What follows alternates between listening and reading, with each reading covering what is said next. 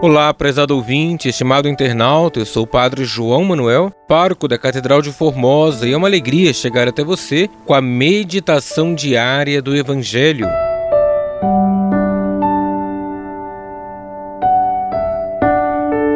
Hoje, domingo, sexto domingo do tempo comum, vamos meditar juntos o Evangelho de Lucas, capítulo 6, versículos 17 e 20 ao 26.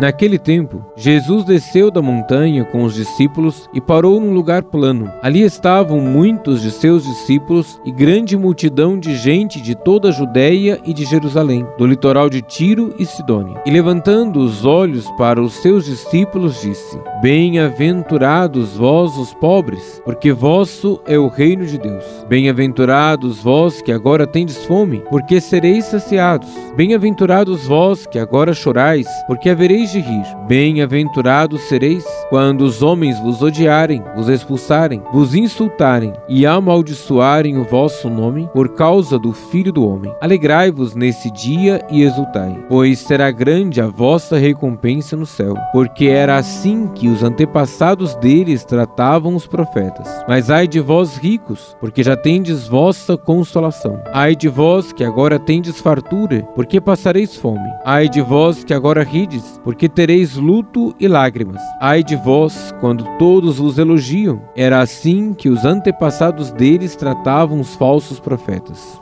Palavra da salvação, glória a vós, Senhor.